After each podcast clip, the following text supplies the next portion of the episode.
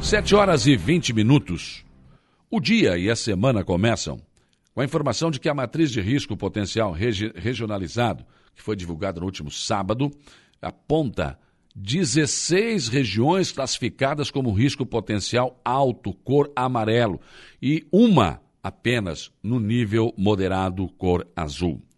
Em um comparativo com o relatório divulgado na semana anterior, houve uma melhora dos indicadores da região do Vale do Itapocu, que na semana passada estava com um nível de risco alto amarelo e passou a ser classificado como moderado azul. Houve piora dos indicadores nas regiões do Alto Uruguai Catarinense extremo oeste que passaram a ser classificados como nível alto amarelo, juntando-se as regiões do Alto Vale do Itajaí, Alto Vale do Rio do Peixe, aqui a região carbonífera, aqui o extremo sul, eh, Foz do Rio Itajaí, Grande Florianópolis, Laguna, Médio Vale do Itajaí, Meio Oeste, Nordeste, Oeste, Planalto, Norte, Serra Catarinense e Xanxerê, que se mantiveram no nível amarelo. Os resultados do mapa de risco refletem o aumento no número de casos confirmados de Covid-19 em janeiro de 2022. Nesse primeiro mês, foram confirmados 202.084 casos de Covid em Santa Catarina, um aumento de 1.433% em relação ao total de casos confirmados em dezembro de 2021, 13.186. O que impactou na transmissibilidade, esta eh, e essa dimensão monitora aí o número de casos ativos que foram notificados no período e a velocidade de transmissão. Todas as regiões do estado estão classificadas com nível gravíssimo, vermelho, com o número de uh, casos ativos alcançando 67.395 eh, em todo o estado. Uma situação bem complicada neste momento do Covid-19. Mas hoje tem vacinação, é o que nós temos, é a saída que nós temos é a vacinação. Vacinação Covid em Aranguá hoje no Centro Multiuso, do lado da, praticamente do lado da UPA 24 horas e também em frente ao Instituto Federal na Avenida 15 de Novembro. Teremos primeiras doses para crianças de 5 a 11 anos, das 8 às 12 horas, e primeiras doses para pessoas de 12 anos ou mais, das 13h30 às 16 horas.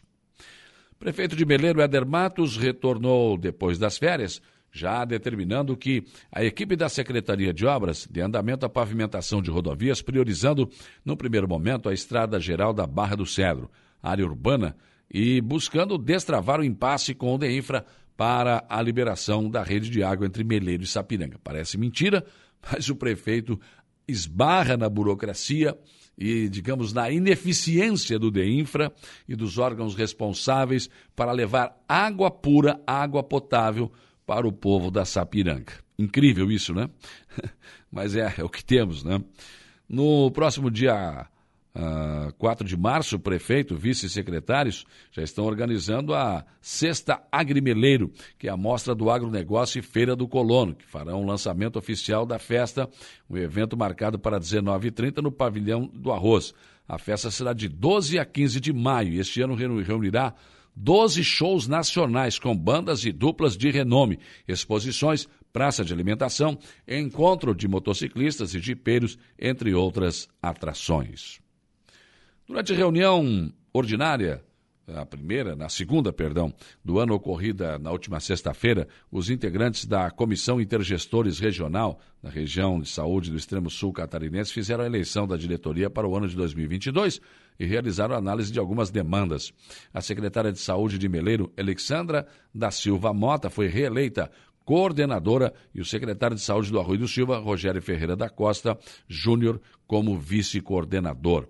Durante a reunião da AMESC, Associação dos Municípios do Extremo Sul Catarinense, o novo presidente da entidade, prefeito de Timbé do Sul, Beto Biava, dialogou com os gestores de saúde, salientando que a saúde é um setor muito importante e a pandemia enfatizou esta importância. Então, ele quer, no seu mandato como presidente da MESC, dar total respaldo ao pessoal da saúde.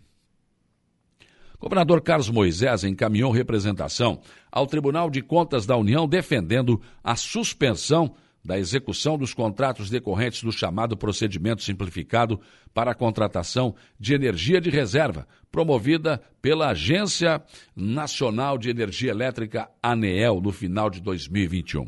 No documento, o governador eh, defende que a medida é necessária a fim de evitar grave lesão ao interesse público, notadamente o aumento do custo de vida da população e da produção nacional. Isto porque, conforme levantamento realizado pela Procuradoria-Geral do Estado, o PSC surpreendeu negativamente pelo alto custo envolvido, em especial para a produção de energia elétrica pelas termoelétricas a gás. Pelos cálculos da própria ANEEL, os preços médios fixa fixados nos PCS são cerca de oito vezes maiores que a média dos outros leilões de energia, com o megawatt, o megawatt chegando uh, ao valor de R$ 1.563,61. Nesse quadro, segundo o governador argumentou ao Tribunal de Contas da União, tem o condão de, de, gerar um impacto ao consumidor final que supera os 40 bilhões, com impacto tarifário superiores a 4,5% a todos os consumidores do país. Além disso, outra questão levantada pelo governador na apresentação é que o tal impacto tarifário seria arcado pelos contribuintes. Claro, adivinha? Vai estourar a corda do lado mais fraco. E ele diz o seguinte: que sem uma contrapartida proporcional em segurança ao sistema, uma vez que haverá um acréscimo de menos 0,42% na capacidade disponível. Ou seja, você aumenta o preço e não tem garantia de que não vai faltar energia. Um absurdo. Circulam nas redes sociais informações falsas de que o governo do estado pretende desclassificar os candidatos positivados para a Covid-19 aprovados como professor admitido caráter temporário ACT. É o que afirmou o governo em nota oficial na última sexta-feira.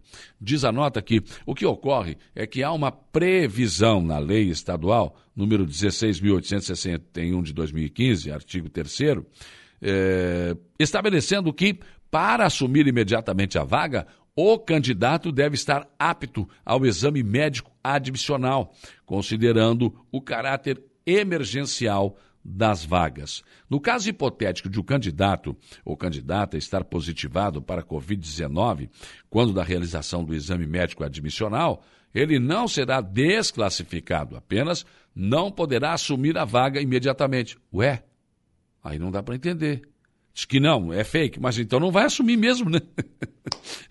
o, governo, o governo diz uma coisa, mas está inclusive no edital de licitação que a pessoa não vai assumir e nem pode assumir se estiver com Covid. Ele não vai perder a classificação, talvez, mas aí o governo já vai escolher outro no lugar dele. Quando ele ficar bom, ele vem para o lugar dessa pessoa que foi classificada. Isso não está explicado na nota do governo do estado. Aliás, como na saúde, parece que neste caso também o governo do estado não está sendo matemático. 2 mais 2 pode ser 5. Prefeito César Antônio César assina na manhã de hoje em seu gabinete a ordem de serviço para mais duas obras importantes. A continuação do asfalto da Avenida Capitão Pedro Fernandes e a pavimentação da Rua Virgulino de Queiroz. As duas obras uh, são importantes, mas a Capitão Pedro Fernandes chama atenção, as duas, né? Por se tratar de ruas do centro da cidade de Araranguá, que ainda tem trecho sem calçamento. Eu já falei isso bem lá atrás no governo anterior, chamei atenção para isso. Acho muito importante avançar pavimentação em ruas não pavimentadas. Mas, puxa vida, nós não estamos resolvendo os problemas que nós temos no centro da cidade. Temos muitos buracos ainda no centro da cidade. Temos muitos problemas a resolver no centro da cidade e em outras ruas que já estão pavimentadas. Seria importante resolver isso primeiro. Nunca fui ouvido. continuaram calçando ruas a esmo, enfim, para lá, para cá, também são importantes, mas isso sempre ficou para trás. O governo do César e do Tano está, estão resgatando isso. Por exemplo, pegando lajotas, ruas lajotadas, né, que estavam com as lajotas afundadas, numa situação bastante complicada, retirando, virando, nivelando novamente. Né?